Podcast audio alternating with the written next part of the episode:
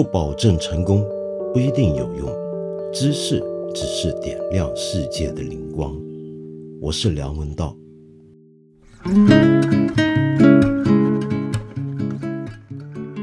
上个星期啊，不是大家都很关心关于新疆棉花的争论吗？然后我们都知道，有很多国内的明星艺人代言人都纷纷取消了跟他们签约的一些的品牌的协议。呃，那网民们呢也掀起了很多口头上、网络上的征伐，以及实际的对一些相关品牌，比如说 H&M 或者是耐克这些品牌的抵制运动。那么这个星期呢，好像缓了一点，是不是？那么这个时候呢，我想呃回到另一个问题上来看这个事情。关于这个事情啊，呃，我不晓得你有没有注意到，有一篇文章引起了不少的讨论。呃，我觉得其实写的挺好的。那其实准确来讲是连着两三篇的文章吧。那就是外交学院的施展老师，呃，他的文章里面有一部分我挺有共鸣啊，就是他在提到。关于这样的抵制运动，那么接下来会不会出现一些尴尬的场面？他做了一个假想，这个假想就是，比如说，接下来我们晓得啊，很快就要到我们北京举办冬季奥运会了。那么在中国举办冬季奥运的时候啊，那呃，世界各地的运动员，那么将要来到中国比赛。假如说我们这一次针对这些国际大牌，包括艾迪达斯跟耐克这样的国际一线的运动用品跟服饰的品牌的抵制，会一直延续到那个时候的话，那么我们可以晓得哈，这些国际的这些呃重要的运动的精英运动员，很多都是穿着这些大品牌的服装，又或者他们的国家队或者这些运动精英个人。就是受到这些品牌赞助和支持的，那到时候他们能不能够继续穿着这些品牌的服装来参加我们中国的冬季奥运呢？还是说啊，他们可以穿，但是我们在转播的时候，在直播的时候，给他穿的衣服的上面那些标签打上马赛克呢？那这个问题啊，你可能会觉得，呃，有些人可能很激动，你这什么意思啊，师仔？你说这话？呃，你你你是不是认为民族尊严不重要？那当然也有些人可能觉得挺好笑，但是坦白讲，这真是个问题，这是个真实的问题，是值得思考的。我其实沿着这个问题啊，我也有一番联想。其实早在这个事一开始的时候，我就在想，哎，比如说现在我们看到有些明星艺人，他呃代言了某些品牌，这些品牌是现在因为新疆棉花问题，我们大家针对的。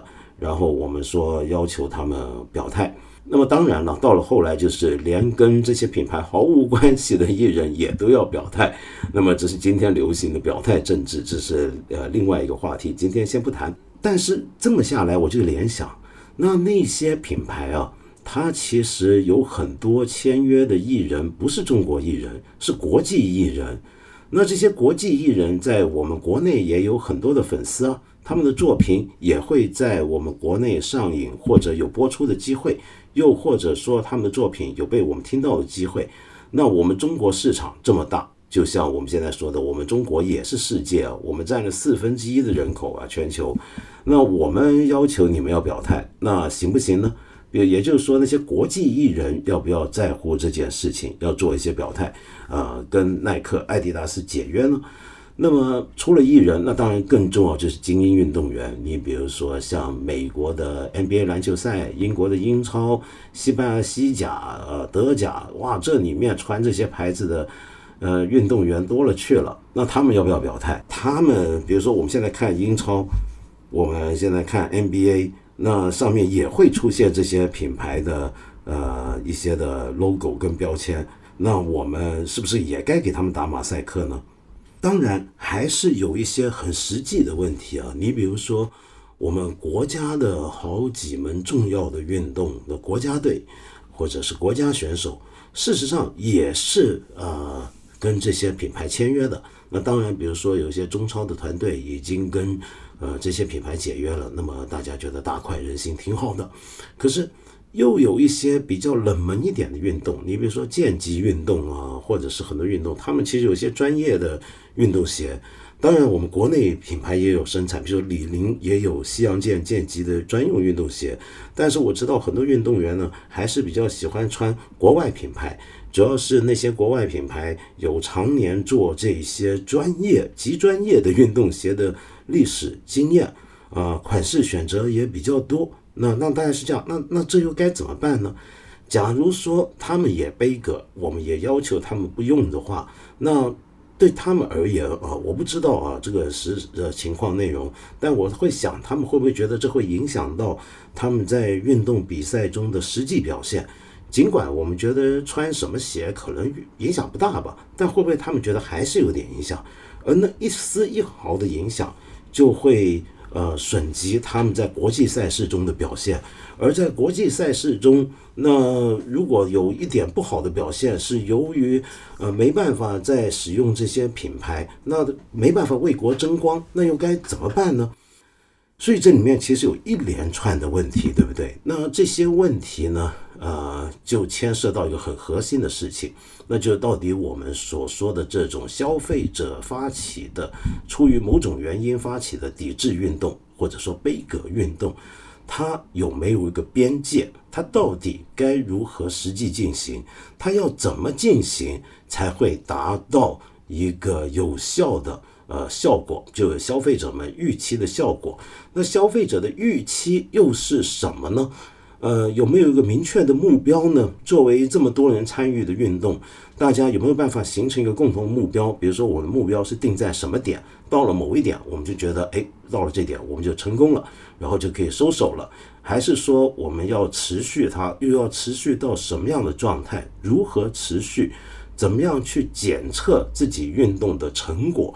这都是一连串的问题啊！这是自从有这种抵制运动的历史以来就会存在的问题。呃，说到这个名词“抵制”或者“悲歌”，我们在大陆呢一般用的是“抵制”，在港台呢很喜欢用“悲歌”这两个词呢，其实意思都是一样的。那“悲歌”这个词，可能在大陆的朋友在大陆的身在，如果你身在大陆，你大概也听过，有时候也会用。说起来挺有意思啊。杯葛这个词啊，是翻译是英文 boycott。那 boycott 这个这个词怎么来的？其实它是个人名。话说，就十九世纪后半的时候，有一个英国军人，一个一个退役上尉，叫 Charles Boycott。Charles Boycott 他是在爱尔兰，那时候爱尔兰还是英国的土地啊。那他作为一个英军的退役上尉，在那边呢啊管理一片土地。那么管理土地呢？就当时，呃，英国殖民政府在当地也发动了一些土地改革，那么要降一下地租等等等等。但是这人呢很保守，很顽固，他坚持拒绝，然后呢还驱逐在土地上工作的一些的佃农。那这些举动对当地的爱尔兰人来讲都是非常让人愤怒的，损害了爱尔兰人的权益，所以爱尔兰人就发起运动，就抵制他。就凡是他的土地，我们就不去帮他打工。他要收割，他要什么就由着他烂吧，我们就不去不去干。那这个呢？呃，这场运动啊，这种抵制运动就是 boycott 啊，悲歌这个词的来源了，就变成从那之后呢，就历史上世界历史上有太多太多类似的运动。你比如说从国际来讲，美国很早的时候在还有黑奴的年代。呃，在美国的一些黑人，他们的协会就发起过抵制黑奴工作所得的成果的运动。比如说，我们今天这两天，很多官方媒体、社交媒体、公众号都在讲棉花在美国的黑暗历史跟黑奴的历史等等。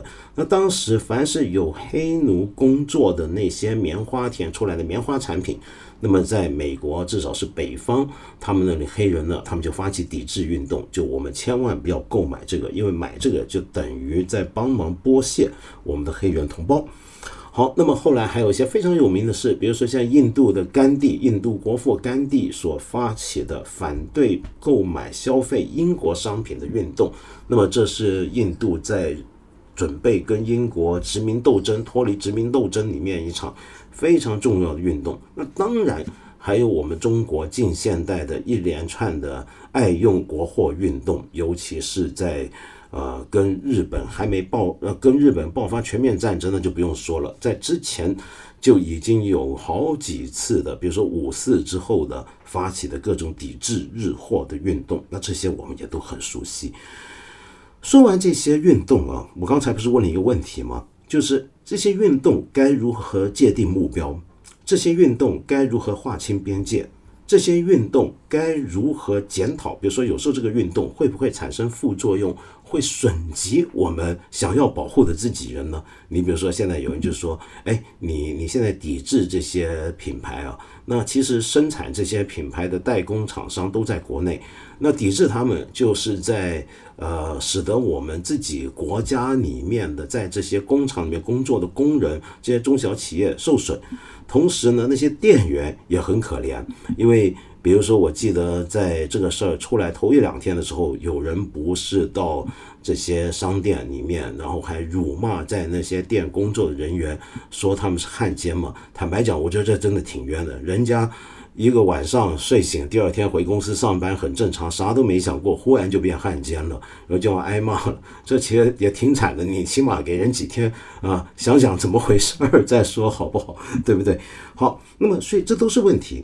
那么我们今天很多人在讨论的这一次的啊这个事件，其中一个核心角色就是呃呃 B 瑞士的 BCI。Better Cotton Initiative 更好的棉花协会或者发起会，呃，这个机构这个组织，它本来它这一类型组织它的存在它的出现，某程度上就是为为了要回应我刚才说的那一连串的问题。好，那我们就回头再讲讲一下 BCI 这种东西啊。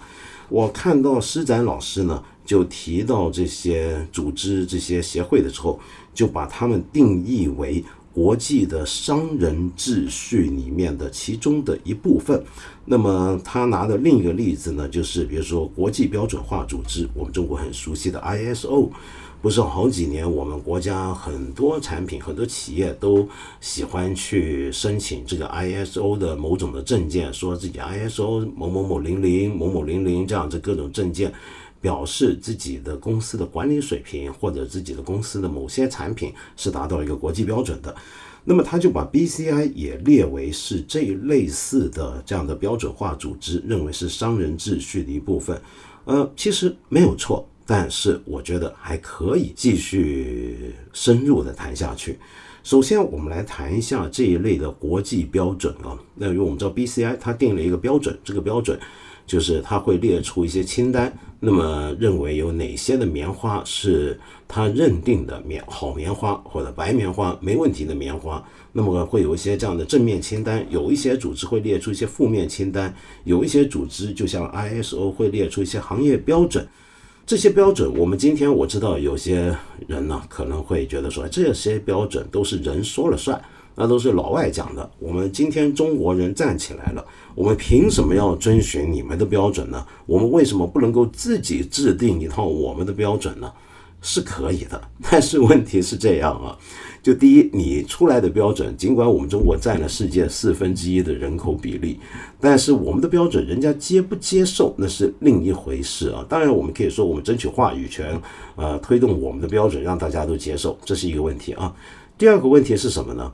就这个世界上真的有太多国际标准，而且都是国际公认，甚至是真的有一些国际机构在掌管的。你比如说，我就举个最简单的例子，我们螺丝钉。螺丝钉这个东西啊，我们中国生产的，我们中国家家户户，你看一看你家的家具电器那些螺丝钉，你会发现它的大小、它的口径都是有一定标准尺寸的，有各种不同的类型。那么这些螺丝钉其实都是有国际标准在后面的。那我们能不能说，今天这些标准都是老外定的，然后我们中国接受？我们凭什么要跟人家的话语权？我们为什么不能够自己创造属于中国人自己的螺丝钉标准呢？可以，但问题是，就像一句西方的一个俗谚老话，就既然已经有人发明了螺丝起子了，你不需要再发明它第二次。就你搞这个干嘛呢？这搞这个对自己也没什么好处，我们就别搞了，对不对？所以这是另一个问题。好，那国际标准的事儿就是，呃，既然有的就已经有了，大家都觉得好用，比如说我们现在全部都用公制，我们的所有的度量衡单位，我们没必要说我们凭什么中国人要用什么几平米啊，或者是是是几公分啊，呃这样的一个几公里啊这样的一个制制度呢？我们为什么不恢复我们中国的华礼呢？那这种其实没必要，对不对？那另一种是什么呢？那就是的的确确有某一种标准，我们可以说是国际上历来制定的，我们可以争取我们有自己的一套。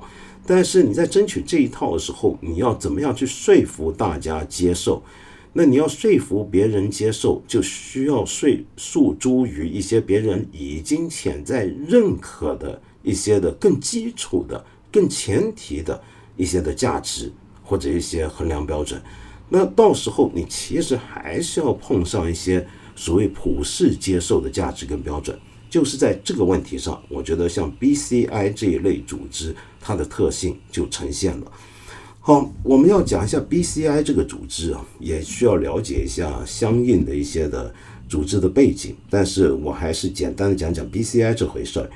BCI 呢，这个组织今天我想很多人都已经晓得了，它是二零零五年左右开始成立，它的来源是那个时候呢，世界自然基金会 WWF 开了一场圆桌会议，那场圆桌会议就是讨论这个棉花的可持续生产问题。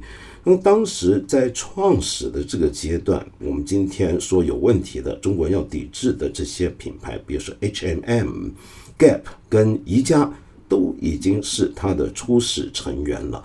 那当时他们想的东西啊，我们知道世界自然基金会是非常有名的环保组织，那他们关心的问题是主要是在环境保护方面，也就棉花生产，呃，能不能够也有可持续性的？更加绿色的一种棉花生产方式呢？我们能不能够让全世界最大的这些棉花产品的采购商，也就是国际的呃成衣业巨头，去选购这些呃对地球、对环境更友善的棉花产品呢？这完全没有问题，对不对？呃，我们也不能说哦，原来 WWF 当初就是幕后黑手。啊，这都是西方组织，千万不要忘了，WWF 是呃中国第一个国际的来华的 NGO，也是第一个来华的国际环保组织。它是而且还不是不请自来，而是中国政府主动邀请过来的。然后，一九八零年就在成都开始从事大熊猫的呃繁殖的保育研究等种种工作啊。但是慢慢的。BCI 也就开始关注了劳工的工作条件问题，这就是这一回关于新疆棉花争论的重点。就他们很关心棉花除了环境保护方面之外，在生产过程之中有没有所谓的血汗劳工的问题，有没有血汗工厂的问题，这也是他们非常关心的问题。他请注意，他关心的是棉花就原材料方面。有没有用动用血汗劳工的问题？血汗劳工的定义是什么呢？嗯，其实没有准确定义，但一般而言，我们可以说要保证几个标准来达到。你可以说这这个生产不算是用血汗劳工，比如说你的工作环境相当良好，相当整洁，对劳工友善。第二，你的劳工的薪资所得呃是合理的。第三，劳工的工作的条件，他的比如说工作的时间没有超长到不合理的地步，等等等等。那我们大概有几个抽象的这样的价值标准来定义。那么当然，这个劳工也应该是自愿劳动，而不是强迫劳动的。那么这些呢，都是所谓的围绕着什怎么样来定义血汗劳工里面要注意的条件。所以 BCI 也就开始关注这些问题了。那么后来呢？我们知道，BCI 在成长的过程之中，接受了很多的资金的赞助。那这些资金赞助里面呢，就被揭发出来有美国政府的，有德国政府的资金。那所以大家就觉得，他必然要倾向这些出资国家的他们的提倡跟主张。呃，说到这，我有一个问题，就是一直以来，呃，某些西方国家他们支持类似的组织或者国际 NGO。是来自于他们各国自己的战略目标跟国家利益，这不用说。第二，这个国家利益指的是什么呢？里面其中有一部分可能是这个国家的一些的议员或者选民，他们要求关注的一些方向，也会表达在这里面。那第三是什么呢？就是有时候啊，可能是他们认为这叫做履行国家责任，就国家的对世界责任。比如说，每个国家这些大国，包括我们中国，每年年度都会说我们自己参与了多少国际事务，都会说我们如何展现出作为一个负责任的大国的姿态。那我们就会说我们做了多少事儿。那其中我们要说我们做了什么事儿的时候，可能就会把一连串的哦，我支持了某个。国际的标准，我支持了某个执行跟制定国际某种国际标准的机构，或者比如说对环境、对劳工友善的一些的组织，我支持他们，这都可以列作为我们国家支持，就表达我们作为大国责任的一种态度。我们中国也会这么做的。OK，这是一个问题啊。那还有一种情况，就是你从 BCI 的角度来讲啊，这一类的国际 NGO 啊，他们其实也有一些组织就会觉得。不应该收受任何国家政府的款项，不管他利益再好，也都很危险。那么 BCI 他收了，但是有很多组织呢，他是不收的。他会觉得一收我就不再是非政府组织了。而非政府组织，他们认为啊，之所以有公信力，之所以让全世界各地人觉得可以信赖，那是因为他不受任何政治。的影响，当然它也不能受到任何财团的左右，所以有些 NGO 呢，它很坚持，它不收财团的支持，不收企业的资资资助，它也不要任何国家政府给的钱。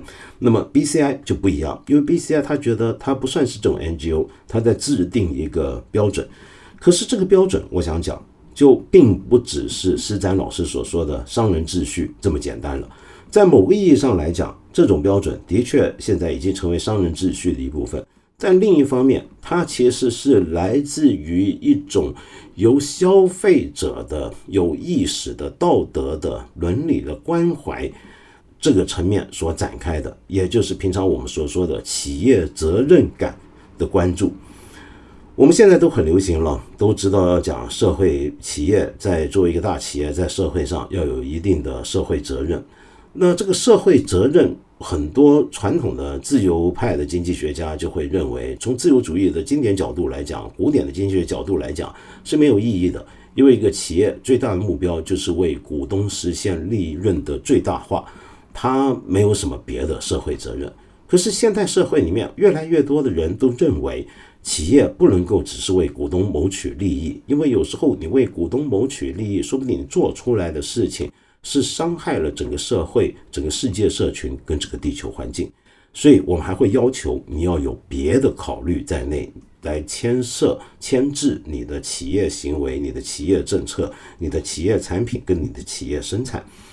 这种想法、这种意识啊，嗯，开始成为一个全球现象，大概是上世纪九零年代左右。我记得我在呃上世纪九十年代中下一直到十来年前吧，我不说过吗？我是个特别左的人，我那时候特别反对全球化。为什么呢？我觉得我们一般所说的那个全球化，其实是个资本主义，是个新自由主义主导下的资本主义的一个全球化，而这样的一个全球化会带来全球严重的贫富差距问题。会带来很多环境破坏的问题，通常都是肥了一些的国际大企业，而受损的全部都是世界各国，尤其是第三世界的基层的老百姓，例如说基层的农民、基层的工人等等等等。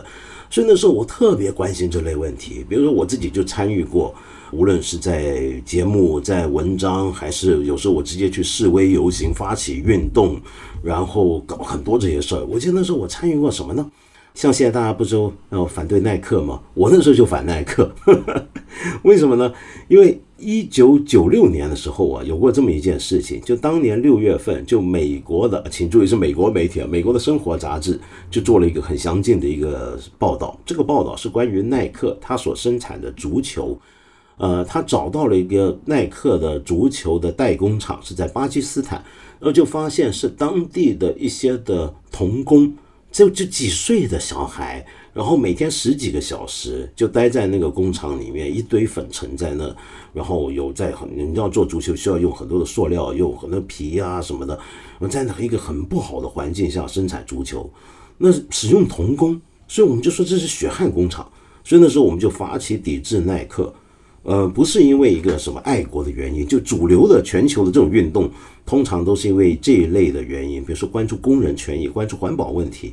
那另外一个，那那耐克当时当时就搞了，它其实在公关上面有很大的问题啊，就是我们这种全球左派的发起的这些运动。那么后来呢，它其实也没多大改善。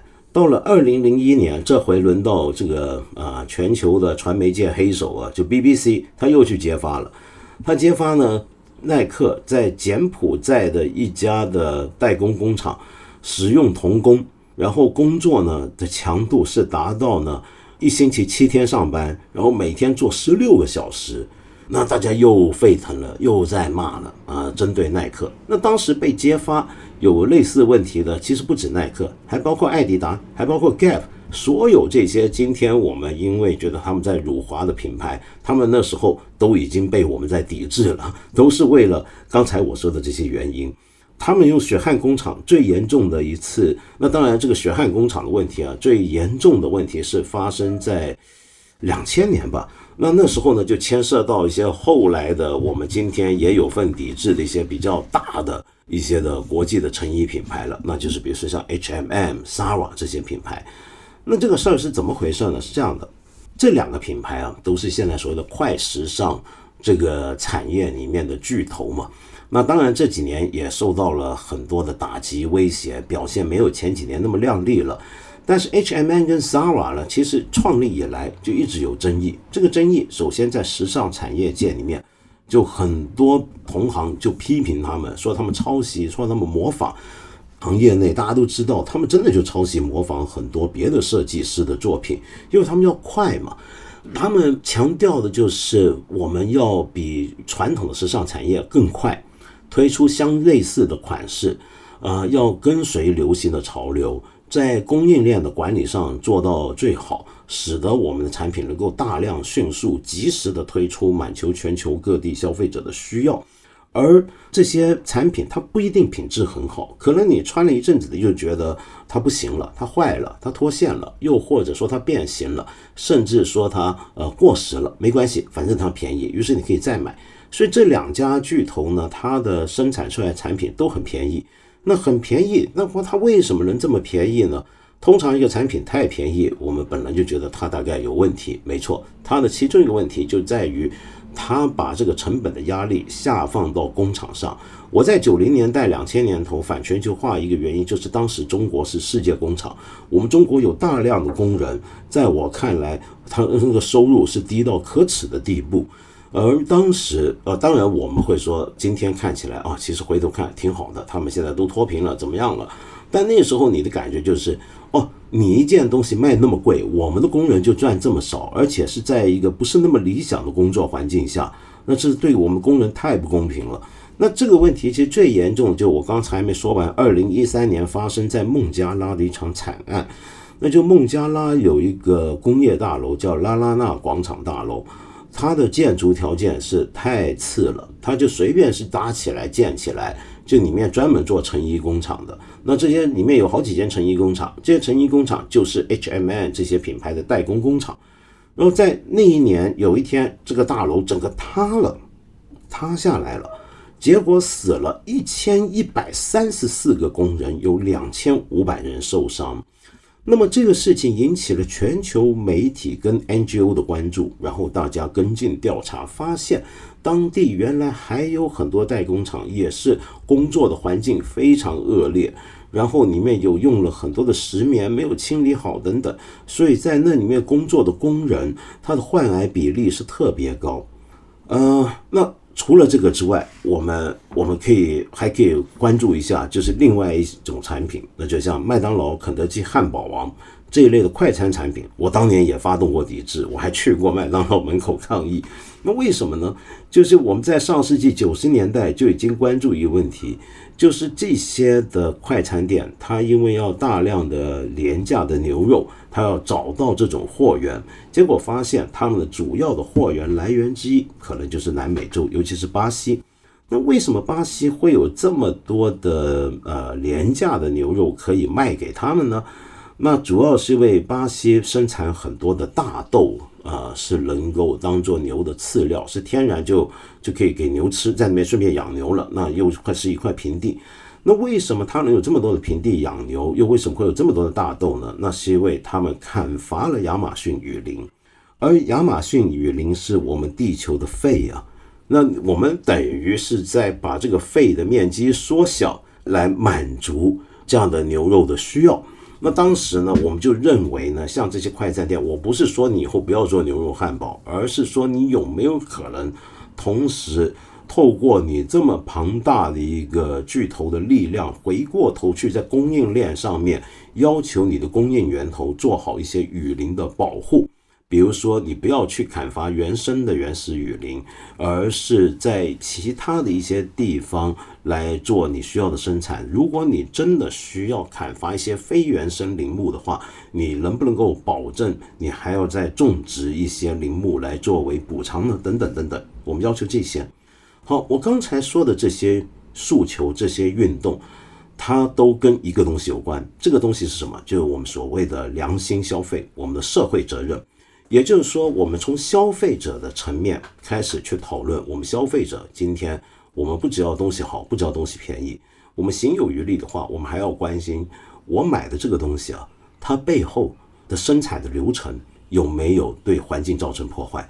如果它有对环境造成破坏，那就破坏了我个人的福祉，这是一种。第二种是什么呢？它的生产流程里面有没有对一些我们人类的同胞形成了压迫？比如说这些劳工。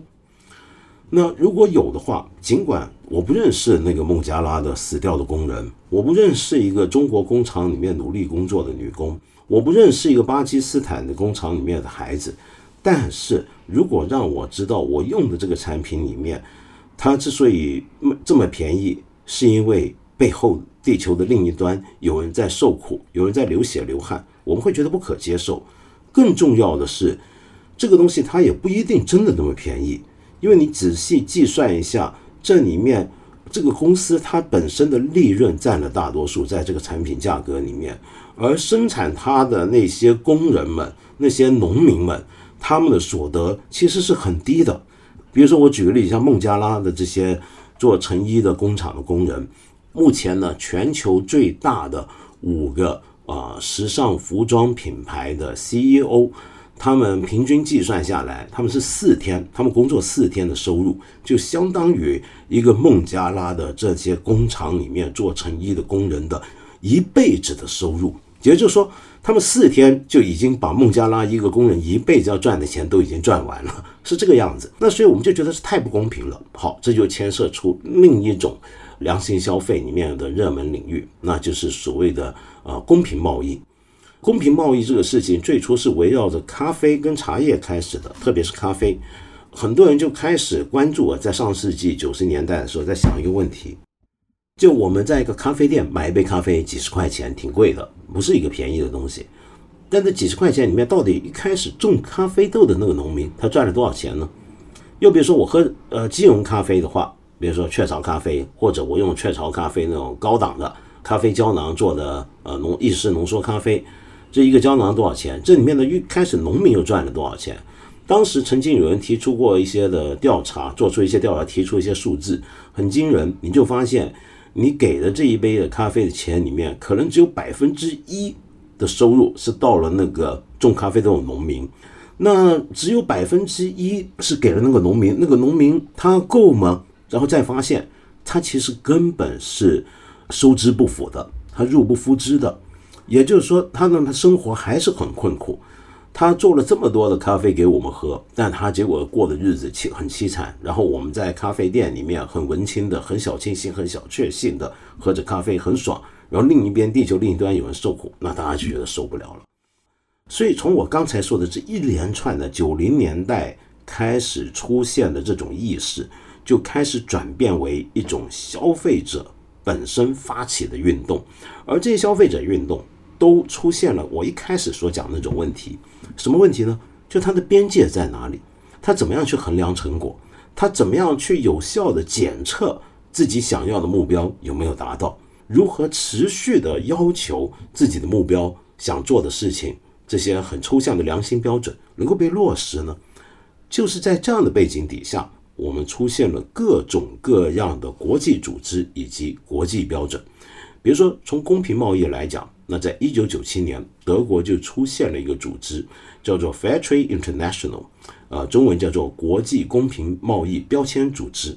后来，这个组织又一分为二，又出现了一个组织，这个组织叫做公平贸易认证组织，叫 FOSER。f o r s i g h t 那这两个组织呢是干嘛的呢？就是 Fair Trade International 国际公平贸易标签组织，他们负责订立标准，去把我们消费者林林总总这些诉求说出来，他去定义什么样的东西才叫做公平贸易商品，它要符合某些标准。比如说以种咖啡来讲，种咖啡的农民他的收入是不是得到一定的保障啊？怎么样怎么样？他立一堆这种标准，那立了这些标准。之后就交由刚才我说的第二个组织，就是公平贸易认证组织，由他去监督。就比如说，你世界上面有些生产商，他发现现在消费者或者一些的一些的企业，他发现消费者现在开始问：哎，你的咖啡是不是公平咖啡？然后说：哦，这是个问题。那他就要说：我我得搞清楚我的咖啡是不是公平咖啡。他就要去请这个公平贸易认证组织来调查，来给他一个认证，说：嗯，好。你是公平贸易咖啡，而公平贸易咖啡的或者任何公平贸易产品的几个标准也都是那些，比如说你没有童工，你没有奴工，你保障了工业的安全，然后你保障了工人们的基本的呃收入是体面的、正常的，然后还有一点很重要，要有工人要有组织工会的权利。这从马克思以来，我们就一直要求工人要有工会组织工会的权利嘛，对不对？好，那关于森林的管理破坏问题。则有另一个组织的出现，那就 FSC 森林管理委员会，它呢就也给一套认证。这个认证就说，你得到了这个认证，你一定见过的啊。呃，你你回头看一看，你在淘宝上面搜一下，你很容易搜到它的标签，是一个绿色的标签，有个树的一个抽象的图画在上面。得到这个认证，就 FSC 森林管理委员会的认证，就表示你用的这个纸。它的产品，你用这个产品是得到它认证的。它认证的意思指的是，你这个产品是没有伤害到原始森林的。它的生产程序之中是尽了最大努力来维持生态平衡的。因为我们知道纸这个东西啊，用多了的确很不环保的。但是问题是，纸我们被迫要用，那我们就要考虑到它的来源怎么样？它不会是砍伐原始雨林吧？又或者说，当初它的生产商那些造林商人、那些林呃林木商人、木材商人，他在呃砍伐林木的时候，同时也会管理林木，他也会在种植。比如说，有没有考虑到所有这些问题呢？那这些问题谁去监督呢？谁去定标准呢？就是这个 FSC。这个 FSC 在我们国内是现在成长非常非常快。你仔细看，我们国家有很多的造纸商，很多的纸品品牌，其实上面都有 FSC 的标签的啊。也就是说，由于这类运动的出现，这些消费者他们造成的对这些大企业造成的效果是什么呢？就是我们。不一定能够透过这种持续的抵制或者悲歌，使得你的呃产品销售大幅下跌。但是由于这样的运动在媒体上造成的声势，会影响到这些公司的公关形象，甚至影响到他们的股价。这个可能比它短期的呃产品卖不出去影响更大，所以这些国际的各行各业，农产品也好，成衣制造商也好，品牌也好，他们就觉得这个东西是问题了。今天我们所说这些东西是问题了。那么到了二十一世纪之后，就逐渐形成一个趋势，这个趋势再又给个名词吧，就叫做。企业社会责任主流化，也就是说，企业的社会责任这一点从当初在经济学上还很有争议的事情，逐渐变成了一个企业，尤其是大企业、跨国企业，他们认为是公司的重要考虑，在决策方面重要的问题的一部分了。于是他们就觉得要认真对待这件事。那要认真对待这件事情，他们的办法之一就是要跟刚才我说的那些制定标准。执行标准检测跟认证的机构来合作，那么于是就会出现了，比如说我造纸，那我就要想办法拿到 FSC 的呃认证，这是一个很简单的一个例子。好，当然持续这么多年，这些品牌啊，并不是说就因此都变好了，都变乖宝宝了，不是的。比如说现在我们国家很多国民在抵制或者在呃批判的 HMM。呃，我我知道我们国家一般消费者要发起悲歌或者抵制某个东西，一般都是出于国家尊严的考虑。但其实大家可能忽略了，直到现在大家才重新挖出来，发现原来一直有人在抵制 HMM。为什么呢？就是因为这么多年了啊，它还有一个问题，就是它用的很多的工厂，它用很多代工工厂，它就算没有童工了，那就算没有奴工了，但是还有个什么问题呢？他造衣服的过程里面。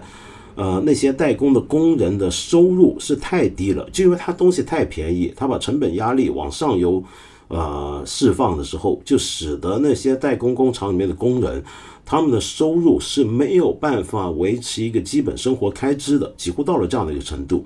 那么，所以呢，这就是这个运动里面所讲究的 living wage，就你的。收入有没有办法达到一个所谓的你基本生活开支？这个基本生活开支还不是说你你没饿死有地方住，而且是一些包含了你的医疗、你的各种的各方面的正常的作为一个体面的社会人的需要，能不能透过你的工资得到满足？我们都要考虑的。那么 H M N 一直被认为在这方面有严重的问题，那么这是他一直被国际上很多人抵制的一个理由之一。好，那么这些企业既然他今天觉得必须关注这些问题，那他就要两个做法。第一个做法就刚才我说的，他要取得跟这些国际机构合作；第二就是要在公关上面做文章。那讲前者吧，他要跟这些国际机构合作。那因为他可以说，我虽然是个国际大企业，但是我真的没办法就保证我的下游厂商，比如说巴基斯坦不晓得什么地方一个厂。乌干达什么地方一个厂，柬埔寨一个是地方什么厂，里面的工人都都活得挺不错，我真没办法保证这个，那怎么办？而且我说了，人家也不相信，对不对？就你说了，那那是你的公关嘛，对不对？那那我们凭什么相信？当地政府说了，大家也不相信，因为大家总会觉得每个地方的政府呢总是支持这些地方的这些的巨头工厂的，那所以才会有刚才我说这些国际机构，它就变得越来越重要。BCI 就是这样的背景下的一个组织。我们说回 BCI 啊，那么 BCI 我们请注意，它呢其实并没有说新疆的棉花有问题。它是现在最后一次它的官方发言是去年十月，他说他现在没有办法调查、独立调查新疆的棉花有没有问题。那么，但是当国际媒体开始关注新疆问题、关注新疆人权问题、新疆棉花问题的时候，参与了 BCI，然后认可它的标准、接受它的认证的这些品牌，包括 HMA，他们迫于西方的消费者，就刚才我说基于那些想法而对这个企业提出诉求的消费者，他要声明说：啊，我知道大家都在关心我们现在产品有没有选呃强迫劳动的问题。那大家都说新疆，你们不是看西方媒体说新疆有强迫劳动吗？那我来给大家解释，我们没用那的棉花。那我为什么不用呢？因为 BCI 没有说，呃，它是一个没问题的棉花。那 BCI 说法就他没做调查，他现在很难进去做调查，所以这就基本的这个事儿，就是现在这样的一个情况。讲这么半天了，我想说的是啊，呃，今天我们国内有很多人针对新疆棉花这个问题引起了一连串争论。我们都说这个这是不正确的等等，我觉得这里面我们有很多的反驳，有很多的抗议等等等等。我觉得有一点是要弄清楚的，就是有因为我见过有一种声音，就是说你一个企业你不要跟政治挂钩，你就管赚钱就好了，你别管别的事情。我想说这种说法是错的，这个说法是错的。我认为企业是要负社会责任的，这个社会责任包含了环境的问题。包含了劳工的问题，包含了基本的供应链上面有没有符合一定的伦理要求，这都是重要的。今天要 argue 的东西，要辩论的东西，不是你企业该不该管这些事儿，而应该是到底新疆的棉花有没有他们所说的那些问题。千万不要把这个焦点模糊掉。就我们不能够为了要去抗议这个事情，然后变成到最后我们就说。你赚钱就赚钱，你别的不都不管。我觉得这个说法是有问题的。那今天好像又讲的有点超时了，太长了。我回过头来回应一下一些朋友的意见跟提问，好不好？我上回回来，呃，放完病假回来做节目，我得到很多朋友的问候、鼓励。呃，我非常感谢你，谢谢你这么关心。其实我没什么事儿，真的没事儿。那么我上回不是说了一个关于我家附近一个茶餐厅的清洁工去世的事儿吗？哎，有朋友听了还挺在意，比如说 Claire，我们老朋友了，他这回就说，呃，没想到我对于他的这个病得很快死亡的感伤会有这样的感伤，很意外。在想象中，学佛的人大概是看淡生死的。我不懂任何宗教。只知道一个朴素的真理：所有宗教都是让人一心向善，多做好事，心中有佛。我也读了一些心理学和哲学书籍，陈思路的自然之道解答了我对生死的困惑。任何生物有生必有死，这就是自然之道，顺其自然，活到二十和八十岁没有区别，因为你我都只是活在此刻。所以我常问自己一个问题：如果明天就死了，你能接受吗？我的答案是接受。任何死去都可以对此生很满意。这位七十岁的清洁工在我看来非常有福气，有生之年身体硬朗时工作，身体病了很快死了，没有受太多病痛折磨，真是好福气。为什么人们总是觉得死亡是不幸的事？我也不认同好死不如赖活。最近重温当下的力量，我想有一点可能是太多人把梦想寄托在未来，没有活在当下，所以不甘心吧。第一次说这么多，那么希望我有机会可以聊一聊死亡的话题，因为心理学上说死亡是人类最大的恐惧来源啊。其实 Claire，我我在这个节目总是谈死啊。我想说我的上回讲的那种东西，那个事情让你觉得我有点感伤，倒不是因为那个清洁工死，那个是我不会很感伤。的确，我学佛尽管没学好，我也不会因为一个人的生老病死这么自然的事情就觉得特别让人的放不开。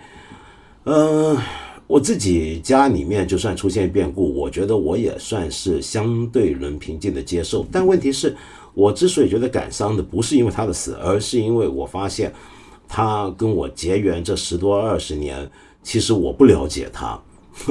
也就是说，是对于一个我身边的帮助过我，无论在什么意义上帮助过我的一个陌生人，我所知居然这么少，是这一点。让我觉得自己有点内疚，而不是因为他的死让我感伤。不过话说回来，我觉得我们没有人能够，包括你也不能够代替他去说他活的是不是满意幸福。一个人一辈子活得好不好，活得幸福与否，不是我们旁边的人可以判断，是要他自己才有资格判断。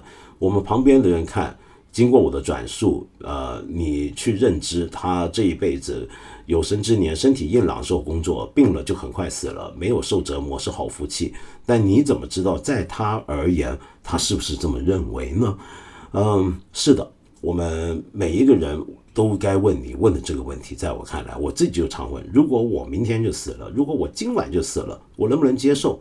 我们总是问这个问题，就是为了要让自己都活得比较自在，活得问心无愧，任何时候都活得很满足。嗯，就不容易。但是如果我们每天这么问，我们可能就会活得更简洁明快，更知道自己要什么不要什么，这是很重要的事情。那至于我们是不是该谈多点跟死亡有关的事呢？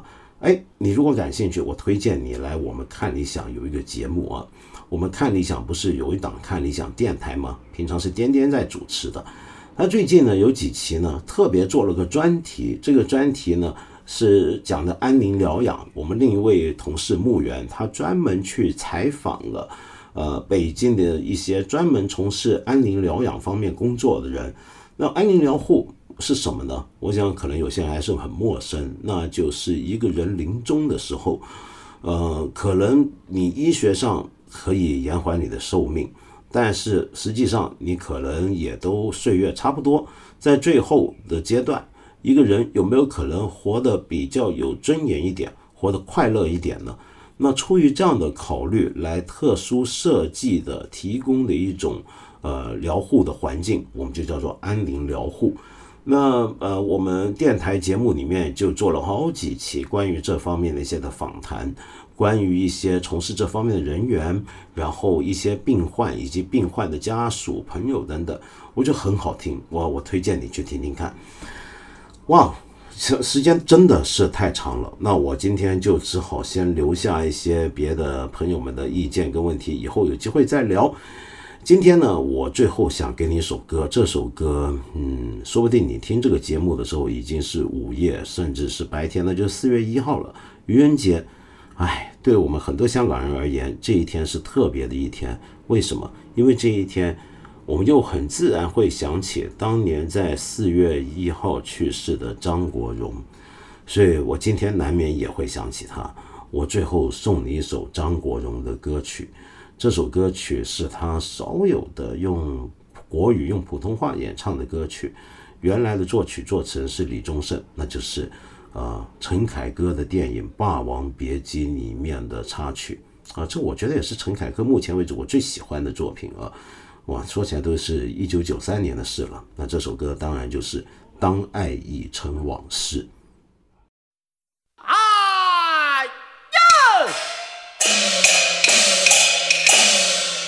依古看来，今日是你我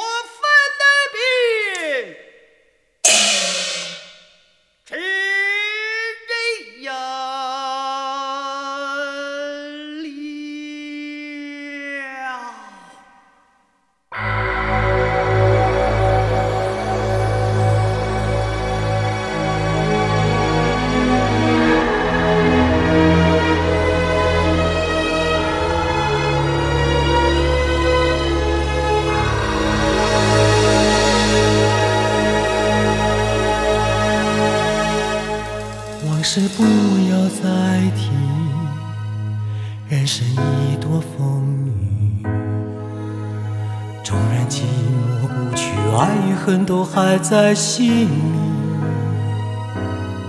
真的要断了过去，让明天好好继续，你就不要再苦苦追问我的消息。爱情它是个难题，让人目眩神迷。忘了痛或许可以，忘了你却太不容易。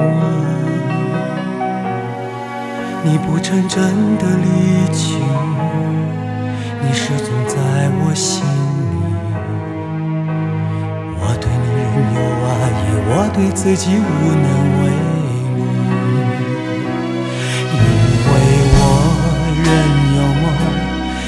为。依然将你放在我心中，总是容易被往事打动，总是为了你心痛。别留恋岁月中我无意的柔情万种，不要问我是否再相逢，不要管我是否言不由衷，为何你？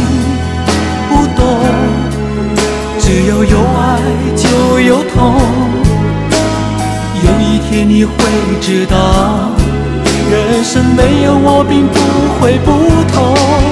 人生已经太匆匆，我好害怕总是泪眼朦胧。忘了我就没有痛，将往事留在风中。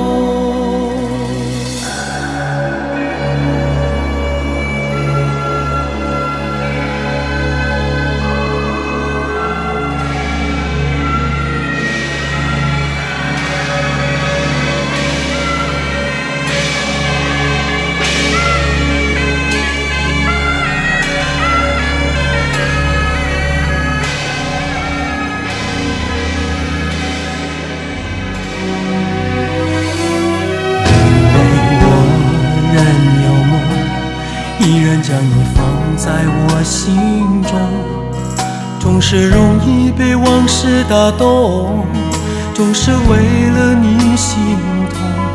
也留恋岁月中我无意的柔情万种。